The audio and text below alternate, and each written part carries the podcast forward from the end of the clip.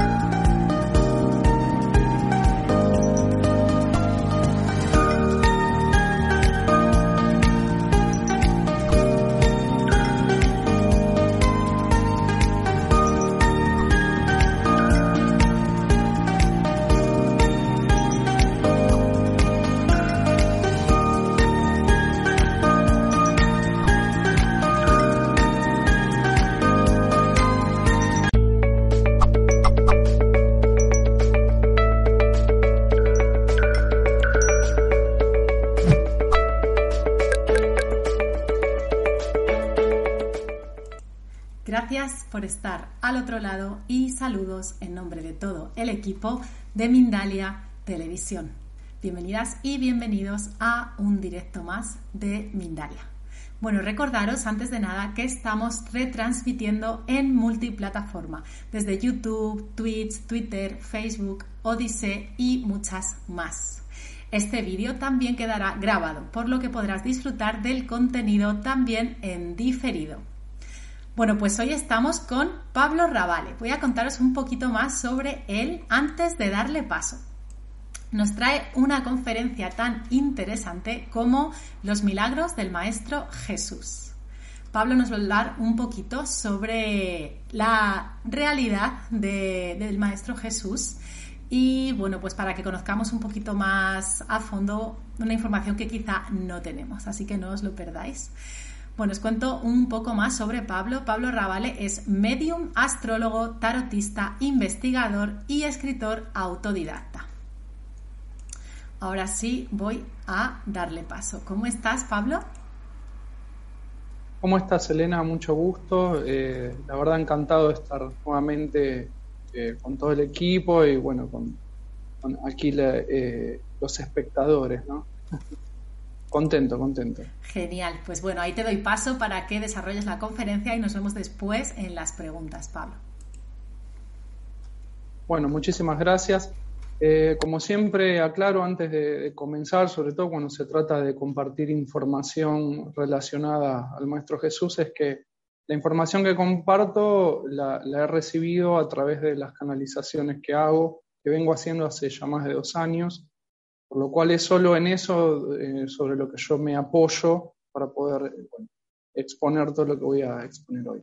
Bueno, eh, les voy a contar. Casi el, 95% del cerebro humano eh, opera de un modo que nosotros desconocemos. Esto quiere decir que en nuestro interior se suceden situaciones energéticas, muchas situaciones energéticas de las que no somos conscientes y sobre todo que son algo desconocido dentro del plano físico que habitamos momentáneamente.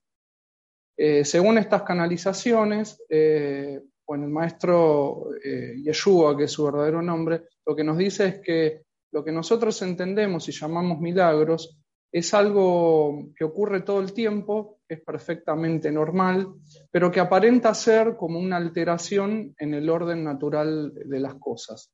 Cuando digo orden natural de las cosas me refiero a las leyes de la naturaleza. Eh, la aparente alteración, sin embargo, es estar percibiendo la realidad de lo que somos en el sentido más profundo de esta afirmación. Porque ¿qué es lo que somos? Seres espirituales. Eh, este es el verdadero significado de lo que quiso decir el maestro cuando pronunció frases como, el que cree en mí, las obras que yo hago, él también las hará, o vosotros sois como dioses. Lo que quiso decir el maestro es que eh, siendo hijos de Dios, eh, estando hechos a imagen y semejanza de nuestro Padre Celestial, que es el Creador, nosotros también somos capaces de generar, de producir situaciones que son impensadas o inimaginables. Un ejemplo que me dio el maestro para poder entender eh, mejor esta cuestión que estoy compartiendo hoy con ustedes es el caso de cuando alguien mira eh, a través del lente de un microscopio, pongámosle un trozo de madera. Cuando miramos eh, un trozo de madera a través del lente de un microscopio, estamos percibiendo una realidad que cuando eh, miramos ese mismo trozo de madera por fuera del lente del microscopio, en apariencia es otra cosa. Bueno, entonces los milagros tienen que ver con esto, con percibir un orden que está oculto dentro de la realidad. Y ese orden es perfectamente natural y convive con nosotros todo el tiempo. Ahora bien, hay personas eh, que tienen la capacidad no solo de poder percibir, eh, sino también de poder penetrar en, ese orden oculto dentro de la realidad. Eh, y esto sucede porque están muy conectados en los niveles energéticos más profundos. Y, ¿Y cómo es que están conectados? ¿Cómo es que esos hombres y esas mujeres se conectan? Bueno, eso se debe, según el maestro, según lo que él cuenta en las canalizaciones que he hecho, a que se trata de almas que vienen haciendo un largo recorrido encarnatorio y llegan a, un, punto evolutivo, a un nivel que les permite esa conexión. Ahora bien, esos hombres y esas mujeres, cuando perciben o penetran en el orden oculto de la realidad, ni siquiera ellos entienden cómo eso es que se sucede. Incluso Yeshua dice que es lo que a él le ocurría, que él no entendía cómo eso le sucedía, pero empezó a sucederle. Eh, otra cosa que me parece muy interesante eh, compartir con ustedes que la aclara es que para que esas capacidades se desarrollen, él dice que tenemos que aniquilar el yo. ¿Y qué es aniquilar el yo? Bueno, llevar una, vida que, eh, esté basada en una humildad real, ¿no? despojándonos cualquier vestigio del ego. Em, en palabras textuales de él, eh, es olvidarte de tú como un yo. Por lo cual, em, solamente si, logramos eh, de alguna manera domesticar al ego, es que podemos eh, desarrollar estas facultades, capacidades, producto de que podemos unirnos desde la mente y desde la voluntad con Dios. Esto es lo que le sucedió a él. Él llegó a ese nivel de, unión con Dios, producto de, eh, bueno, un proceso que duró varios años, pero que no solo se correspondió a esa última vida eh, como Yeshua de Nazaret, sino que era un proceso que ya se había iniciado eh, muchas vidas atrás. Esa alma había hecho muchas encarnaciones y cuando llegó a esa última vida, como este hombre que fue Yeshua de Nazaret, bueno, ese proceso culminó, lo cual él logró esa unión con la divinidad. Es una unión que él, dice que se da en todos los órdenes. Es una unión desde, desde los pensamientos, desde los sentimientos, desde las intenciones y sobre todo desde las acciones. Por eso es que él podía obrar sanaciones y que fue lo único que en realidad obró nos han contado un montón de otras cosas que la realidad son más un cuento que, que lo que en verdad él hizo. Ahora bien, lo que me parece interesante también es esto que él explica de que cuando nosotros llegamos a ese nivel de unión eh, y podemos incluso llegar a, generar un prodigio, entre comillas, de sanación, podemos curar a alguien, bueno, en realidad no es que lo estamos curando nosotros, sino que esa sanación está sucediendo a través nuestro. Aquel que tiene la intención de sanar al prójimo, bueno, no, no lo va a sanar, dice Yeshua. ¿Por qué? Porque ahí ya está interviniendo el ego. Y el ego es el que quiere controlar, el que quiere poner bajo, eh, digamos, los dominios de su voluntad a la energía divina que pasa a través de esa persona que eh, de alguna manera se ofrece como un instrumento. Eh, entonces, la energía divina pasa a través de una persona y la sanación ocurre porque así la divinidad lo quiere, así Dios eh, lo desea. Entonces, en la medida que nosotros querramos sanar, eso tampoco ocurriría. Entonces, esto explica por qué también él, cuando alguien se sanaba en presencia suya, esa sería la mejor manera de, definirlo, él le decía, tu fe te ha, te ha sanado y no yo te he sanado. Porque él entendía perfectamente que había un proceso que ocurría a través de él por él haberse alineado, unido a, Dios, pero que era un proceso que él no controlaba y que no tenía que controlar. Otro ejemplo que él me ha dado que me parece eh, maravilloso es el de un surfer que se monta en una ola. Cuando el surfer se monta en la ola, pasas a, convertirse en parte de la ola. Por eso es que puede fluir con la ola. Ahora bien, cuando intenta controlar la ola, no, eh, ya eso va a terminar eh, en algo que puede ser hasta una catástrofe, porque no hay manera de que controlemos la ola, sino que podemos fluir con la ola. Ese es el caso de eh, cómo es que ocurre la sanación, eh, según él. Bien, otra cosa que me parece interesante comentarles es que em, cuando él pronunció esa otra famosa frase, el Padre y yo somos uno, se estaba refiriendo a esto mismo, a estar unido con el Padre. Él no quiso decir que era Dios encarnado, o el Hijo unigénito de Dios, porque de hecho él recalca todo el tiempo, el Hijo de Dios somos todos. Entonces, cuando él decía, el Padre y yo somos uno, se refería a esto, a estar alineado con Dios, en cada pensamiento, en cada emoción, en cada acto, en cada aliento. Cada aliento, bueno. Y que todos somos capaces de hacer eso. Eh, vamos a llegar a un punto en que lo vamos a lograr. No se trata solo de tener la voluntad de domesticar al ego, sino también eh, es en realidad el producto de un largo proceso que ya probablemente ha iniciado nuestra alma, o, quizás haya algunas almas que estén iniciándolo recién. Bueno, esa gran alma que encarnó esa última vez como Yeshua de Nazaret había culminado su proceso. Y todos vamos a llegar a ese punto, insisto. Eh, otra cosa que me parece interesante eh, para compartir es el hecho de que muchos de los milagros, sobre todo que recogen las escrituras, ¿no? Eh, en realidad no fueron como nos lo contaron. están como medio sacados de contexto, agrandados. Entonces yo hoy voy a, hacer mención a algunos eh, en base a esta misma información que yo recibo a través de la canalización. Por ejemplo, cuando se nos dice eh, en el Nuevo Testamento que Él caminó sobre las aguas, lo que el maestro aclara en, las canalizaciones es que en realidad lo que sucedió es que Él se apareció de forma espiritual después de muerto ante Pedro, su, su, eh, su, discípulo. Pedro en ese momento se encontraba subido en un bote. Entonces tuvo la, visión por la aparición misma que hizo el maestro ante él y lo que le pareció es ver a Jesús eh, resucitado caminando sobre las aguas. Lo mismo sucedió cuando él se aparece después de muerto ante María Magdalena, cuyo verdadero nombre era Miriam de Magdala, que era su esposa. De hecho, fue la primera persona ante quien se apareció después de muerto.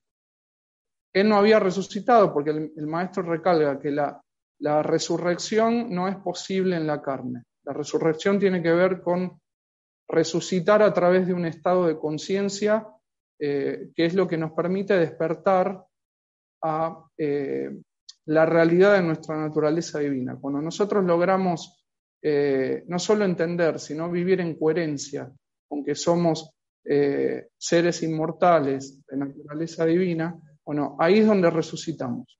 Entonces él lo que dice es que se resucita en la vida y no después de la muerte. La resurrección es eso.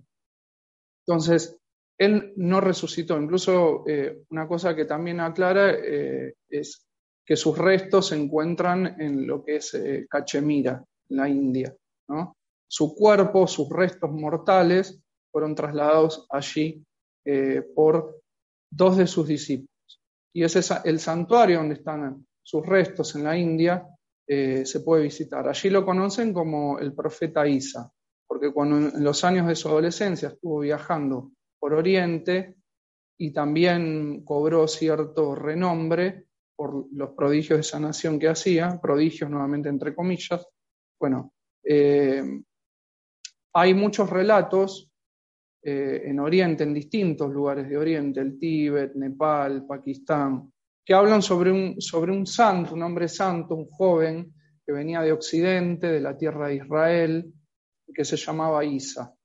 Eh, Isa, de hecho, en hebreo significa promesa. El maestro dice que él así se autodenominó cuando llegó a Oriente porque se sentía todavía una promesa de profeta, que había viajado a Oriente para poder eh, de alguna manera terminar de convertirse en eso que eh, él ya había recordado que vino a ser y a ser, que era un profeta. Bien, después tenemos el caso de la multiplicación de los panes y los peces. No es que Yeshua haya multiplicado los alimentos como si fuera por obra de magia, sino que en realidad le enseñó a quienes lo seguían en ese momento y que estaban eh, precisamente cuando ocurrió esto que eh, recogen eh, las, escrituras como eh, el milagro de los panes y los peces, lo que les enseñó a sus seguidores en ese momento fue a trabajar la abundancia. Esto es algo que está muy presente en lo que es la enseñanza de la metafísica, como ley de abundancia, bueno, que es justamente lograr un estado de conciencia que permite que nosotros podamos materializar en el plano físico todo aquello que bueno, nos provea eh, lo necesario para subsistir en este plano. Pero no es que las cosas van a aparecer mágicamente sobre nuestra mesa, sino que lo que vamos a propiciar, producto de ese estado de conciencia, es la atracción de, eh, por ejemplo, un empleo, eh, un techo digno. Bueno, entonces es lo que les enseño es esto, a multiplicar la, digamos, la abundancia o sea, a, que se vuelvan más abundantes de lo que eh, estas mismas personas consideraban que era, porque ese es otro problema que tenemos todos los hijos de Dios. Eh, creemos que siempre nos falta o que cuando conseguimos lo podemos perder. Una de las cosas que enseña el maestro es que una de las características del Hijo de Dios, que somos todos, es que somos siempre abundantes. Pero como no lo recordamos, estamos convencidos de que siempre nos puede faltar o que podemos perder lo que tenemos. Entonces, él lo que les enseñó es esto, a trabajar con la abundancia a través de decretos, para que cada uno atrayera a su vida aquello que necesitaba. Eh, ¿Por qué? Porque si vamos a hacer un camino espiritual necesitamos estar cubiertos eh, materialmente, económicamente, porque si no, eso se convierte en una distracción y nos desconectamos de donde tenemos que poner el foco. Otra cosa que él les enseñó es a compartir. Porque eh, también cuando nosotros creemos que somos parientes, ahí es donde empieza a primar el egoísmo. Entonces, la multiplicación de los panes y los peces es eso, es trabajar desde la abundancia, desde la ley de abundancia, diría la, la metafísica. Yeshua fue un gran metafísico, aunque en ese momento no existía la metafísica bajo esa denominación. ¿no? Por eso él eh, pronunciaba tantas frases con el yo soy por delante. Yo soy eh, la resurrección y la vida, yo soy el camino, la verdad y la vida, yo soy la vid verdadera, yo soy la puerta que ningún hombre puede cerrar. Eso se debe a que justamente con el yo soy es que podemos eh, de alguna manera traer hacia este plano, manifestar eso que nos es inherente. Después tenemos el caso de que, eh, las personas que supuestamente estaban muertas y él las revivió, como fue Lázaro y, esa jovencita, que él fue a, visitarla a la casa y que se supone que la revivió. Bueno, Lo que aclara el maestro es que en realidad esas personas no estaban muertas, sino que estaban, en un estado de convalescencia. Y él lo que hizo fue reanimarlas mediante pases magnéticos. Los pases magnéticos se dan por imposición de manos. De hecho, aquellos que hemos profundizado en la doctrina espiritista sabemos muy bien que los pases magnéticos son una realidad, porque incluso en el espiritismo se enseña a dar pases magnéticos de acuerdo a cómo los daba Jesús. Si alguien está interesado en conocer cómo es dar un pase magnético de acuerdo a cómo lo daba el Maestro Jesús o Yeshua, es su nombre real, bueno, los invito a que se acerquen a la doctrina espírita porque hay eh, mucho para aprender en este sentido.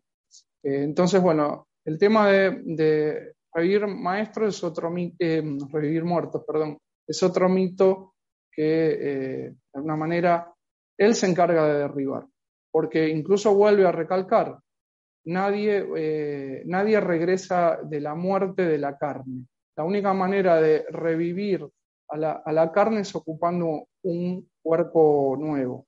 Y eso es, eh, bueno, lo que entendemos o llamamos eh, como reencarnación.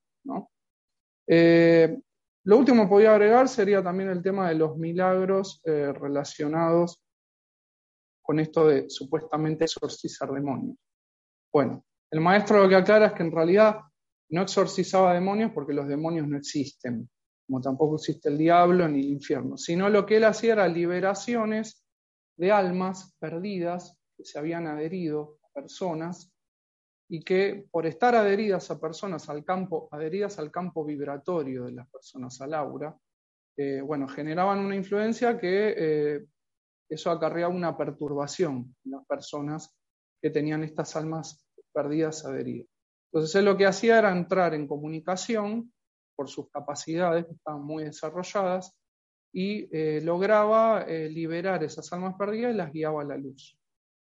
Eh, entonces, esta idea de los demonios, del exorcismo, del diablo, eso también hay que olvidarlo definitivamente, ¿sí? porque los maestros estos espíritus guías, como es Yeshua y muchos otros, cuando se comunican a través de los mediums, y vuelvo al espiritismo porque ahí, ahí hay un montón de material eh, que da cuenta de esto que yo mismo estoy ahora compartiendo con ustedes desde otro lugar, eh, ellos aclaran esta idea del, diablo, de los demonios, del infierno, del castigo eterno, todo eso es una superstición y está creada por el hombre.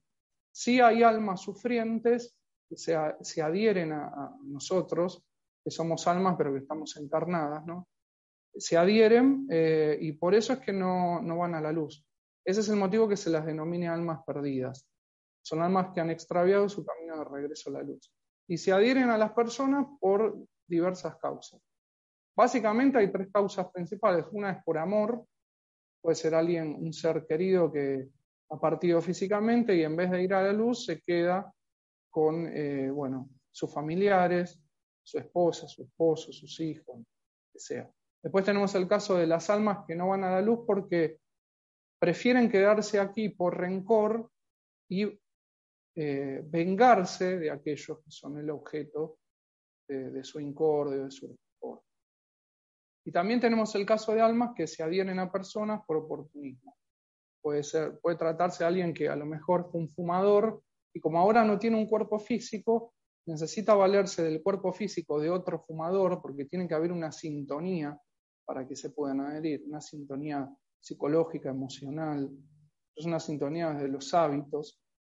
Se adhieren y lo que hacen es incitar a esa persona que fume el doble o el triple, porque todo lo que mm, nosotros consumimos, bien es sabido que lo metabolizamos. Se convierte en energía que eh, alimenta eh, nuestro cuerpo. Si fuera el combustible que el cuerpo necesita para, digamos, para seguir funcionando. Bueno, esas almas cuando se adhieren y nos incitan a comer por demás, a beber por demás, a fumar por demás, a drogarnos, bueno, lo que hacen es absorber esa energía que el cuerpo metaboliza. Entonces, eh, de alguna manera nos parasitan. Bueno, esas son las tres causas principales por las que las almas perdidas se adhieren a las personas y por el solo hecho de adherirse a una escena adheridas por amor pueden eh, generar una perturbación, porque son una interferencia en aquel que es eh, el anfitrión. ¿no? Y el maestro Yoshua lo que hacía era dedicarse a liberar a estas almas. También eh, a mucha gente que en ese momento se la consideraba posesos, en realidad no eran ni más ni menos que personas que tenían enfermedades mentales. En ese momento no existía, obviamente, la psicología o la psiquiatría como para poder clasificar y hasta mm, eh, tratar de alguna manera eh, los problemas mentales que tuvieran los hombres y mujeres. Entonces, directamente se los categorizaba como eh, posesos. Y lo que hacía él era brindarle consuelo, incluso aliviaba a través de los pases magnéticos a las personas que tenían problemas mentales, enfermedades mentales, así como también a las que tenían enfermedades físicas, porque también eran considerados personas que eh, habían sido castigadas por Dios por sus pecados. Entonces por eso eh, se enfermaban. Tenemos el caso de ciegos que el maestro sanó, a los que le devolvió la vista, o leprosos. Bueno, toda esa gente era considerada eh, era considerada pecadora. Y eh, bueno, él lo que hacía era sanarlos, consolarlos. Bien, he tratado de ser lo más sintético posible. espero que eh, esto de alguna manera haya calado hondo en ustedes. Cada uno después tiene que internalizar esta información y verá qué es lo que hace con ella. Ahora me pongo a disposición de todos por si quieren hacer una pregunta, un comentario.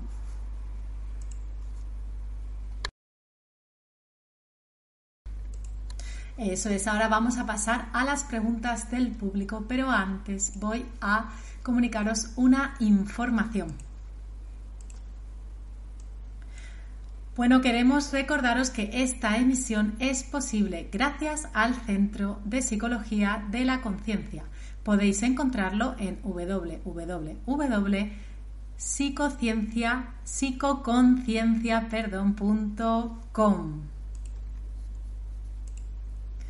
Bueno, ahora sí, voy a, comenzar a pasar las preguntas del público a Pablo, que hay muchas. Este tema, wow, suscita mucha curiosidad. Así que voy con la primera, Pablo. Nos la hace Luz María Bravo Salas, que nos ve desde YouTube. Pregunta, desde Perú. ¿Jesús es entonces uno como nosotros o es, como nos dice la religión, el único Hijo de Dios? Jesús es uno como nosotros. Y él dice que el Hijo de Dios somos todos, que no fue solamente él. El Hijo de Dios somos todos. La diferencia entre él y nosotros es que él recordó esa filiación con el Padre Celestial, pero que nosotros también podemos recordarlo. Y de alguna manera su tarea hoy, eh, en forma espiritual, es ayudarnos a recordar que somos hijos de Dios. Él nació, vivió y murió como hombre. Así que es uno como nosotros. Ajá, ok, gracias. Vamos con la próxima, nos la hace Alma Rodríguez y nos ve también desde YouTube. Eh, pregunta, Pablo, ¿Pablo conoce el libro de un curso de milagros? Y si es así, ¿cuál es tu opinión? Sí, lo conozco, lo he leído. Eh, de hecho, eh, accedí al libro después de haber empezado a canalizar y compartir las canalizaciones. Una persona me hizo referencia a él, yo no lo conocía ni de nombre. Bueno, lo busqué y cuando lo, leí, la verdad me emocioné mucho porque, eh, digamos, el estilo en, eh, eh, en, que Jesús nos habla a través del libro es exactamente igual al estilo de lo, que yo recibo cuando canalizo.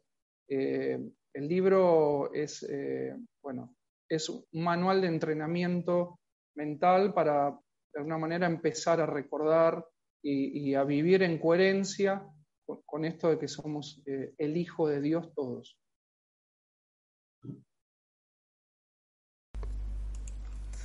Bueno, muchas gracias. Eh, la próxima nos la hace Alexander Zen desde YouTube.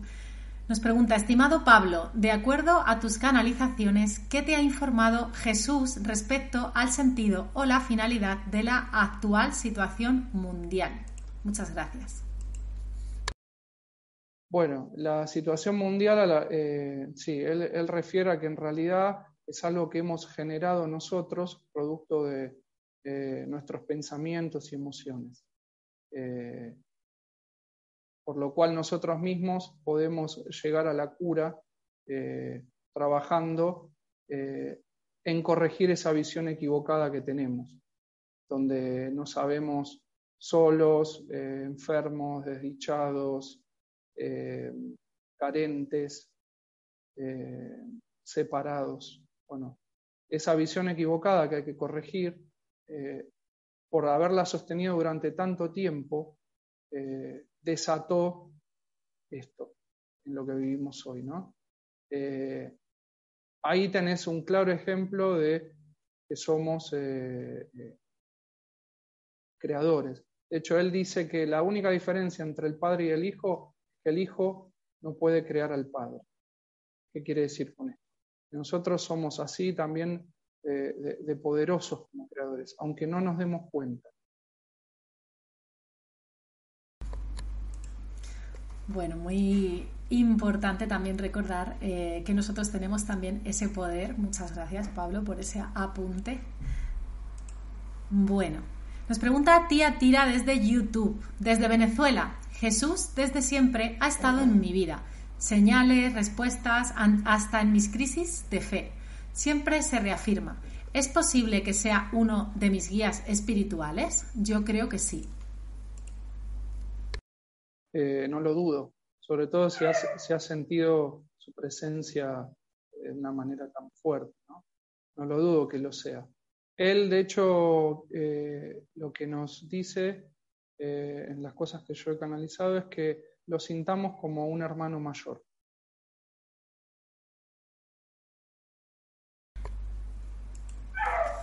Bueno, genial.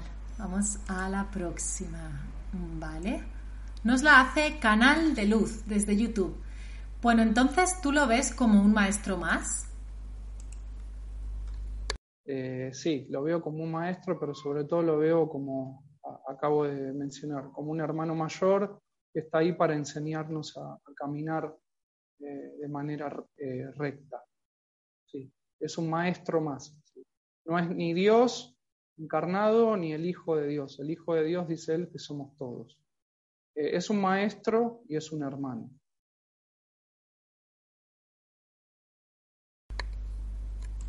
Ajá. Ok, bueno, vamos con la próxima. Nos la hace Katie Esther Estela desde YouTube. Saludos cordiales desde Perú. ¿Qué nos recomiendas aplicar en nuestra vida para vivir como el Maestro Jesús? Bueno, eh, en realidad, más que recomendar, les sugiero que se acerquen a él, pero no desde eh, la versión de las religiones, sino desde, un lugar personal. Esa es la diferencia entre aquellos que son religiosos y lo que se denomina o se denominaba místicos. El místico es el que buscaba la, experiencia directa con, la divinidad o mismo aquí con el maestro como, como guía y como hermano ascendido. Eh, acérquense a él eh, hablándole, no yendo a ninguna iglesia, ni, eh, ni, digamos, refiriendo siempre a la versión que nos han contado sobre él. Él era un hombre como nosotros, ya les digo, vivió, nació, vivió y murió como un hombre. Tuvo su esposa, tuvo hijos. Entonces, él es muy cercano, está muy familiarizado con, lo que nos pasa porque estuvo alguna vez en ese lugar. No nació iluminado, sino que logró despertar producto de hacer todo un trabajo que también ya venía haciendo desde otras vidas y que nosotros también lo estamos haciendo. Él está, digamos, en la carrera evolutiva, él está más adelante que nosotros, pero se ofrece ayudarnos a que nosotros podamos avanzar más rápido también. Entonces busquémoslo, desde un lugar personal e íntimo. Gracias. Bueno, pues la próxima nos la hace Gabriel Boccolini desde YouTube. Pregunta desde Argentina. ¿Es el nombre de Jesús Averaberto, como dicen algunas doctrinas gnósticas? Eh, el nombre real de él era Yeshua ben Yosef. Eh, ese es su nombre real porque era su nombre hebreo. Hay que tener muy, muy presente que Jesús fue judío, nació dentro de, la comunidad judía, eh, profesó el judaísmo, bueno, su lengua era el hebreo. El nombre Jesús es, digamos, la versión latinizada de Jesús, de Yeshua, ¿no? es una pronunciación de, de Yeshua eh, que está latinizada, pero el nombre de él es Yeshua, es un nombre hebreo y que significa eh, Yahvé salva. Bueno, gracias por esa puntualización, esa información tan específica, Pablo. Vamos con la próxima pregunta. Eh, nos pregunta Marian Rocha, que nos ve desde Facebook, ¿cómo se podría sintetizar la definición de la conciencia crística? Gracias. La conciencia crística es eh, el hecho de despertar a la realidad de que somos todos hijos de Dios, pero sobre todo vivir en coherencia con eso, que es lo que hizo Yeshua. Yeshua no solo es que lo, recordó, eh, sino que vivió en coherencia con eso. Al vivir en coherencia es que unió su mente y su voluntad con Dios. Por eso Dios podía obrar a través suyo. Y Dios incluso no es que obra directamente, sino que tiene sus ayudantes. Eh, el ayudante más importante, el ayudante mayor de Dios es el Espíritu Santo. Fue el Espíritu Santo, como ayudante mayor de Dios, quien obraba a través de Yeshua. Pero nosotros podemos todos eh, trabajar lograr un estado de conciencia a través del cual el Espíritu Santo también obre eh, a través nuestro. Eh, la, la conciencia crística es eso, es lograr ese estado de conciencia para que el Espíritu Santo hable y obre a través nuestro.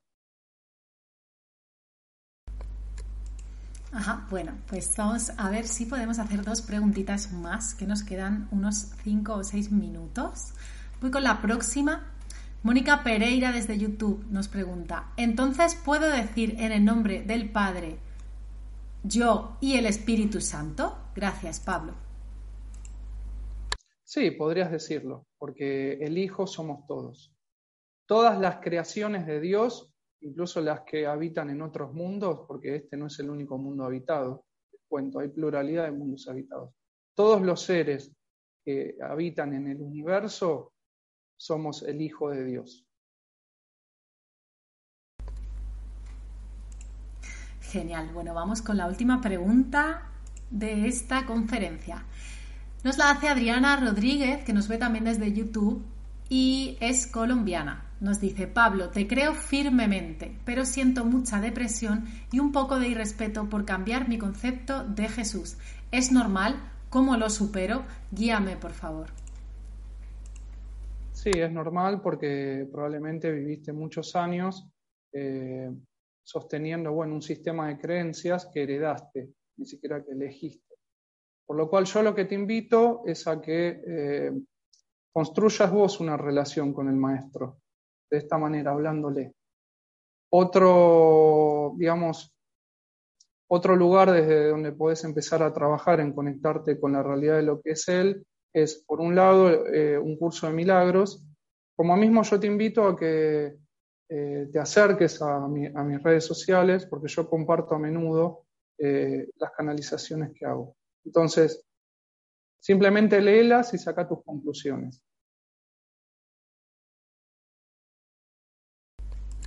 Bueno, muchas gracias entonces por haber respondido a estas preguntas. Antes de despedirnos, hoy quiero recordaros una información que es de interés para todos.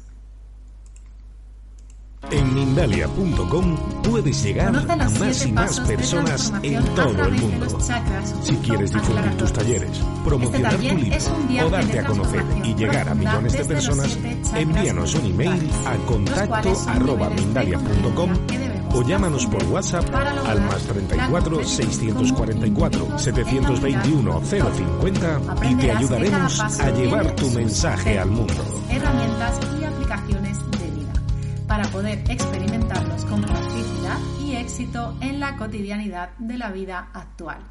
Para más información y reservas, www.mindaliatalleres.com escribiendo un correo electrónico a talleres.mindalia.com o bien a través del número de WhatsApp más 34 670 41 59 22.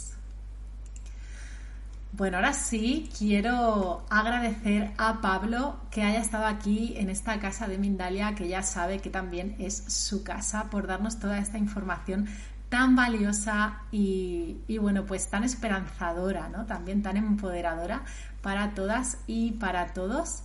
Así que un abrazo enorme, Pablo. Esperamos tenerte pronto por aquí de nuevo y te paso a cámara unos segunditos para que tú también puedas despedirte de nosotros y de nuestra audiencia. Bueno, muchas gracias a vos, Elena, a todo el equipo de Mindalia y sobre todo a los que hoy estuvieron presentes, que resonaron con esta información. Yo no intento convencer a nadie nada, simplemente vengo a compartir, que cada uno saque sus propias conclusiones. Le dije a la persona que hizo la última pregunta. Eh, nada más dejarles un abrazo y muchas bendiciones a todos. Bueno, pues con esa lluvia de bendiciones nos despedimos de esta conferencia. La hago extensible a todas y a todos y recordad compartir estos contenidos para que se extiendan, que son muy importantes, y suscribiros a nuestros canales si no lo habéis hecho para más información como esta. Nosotros nos vemos en el próximo directo en unos minutos. Bueno, pues nos vemos entonces y un abrazo enorme de nuevo. Bye.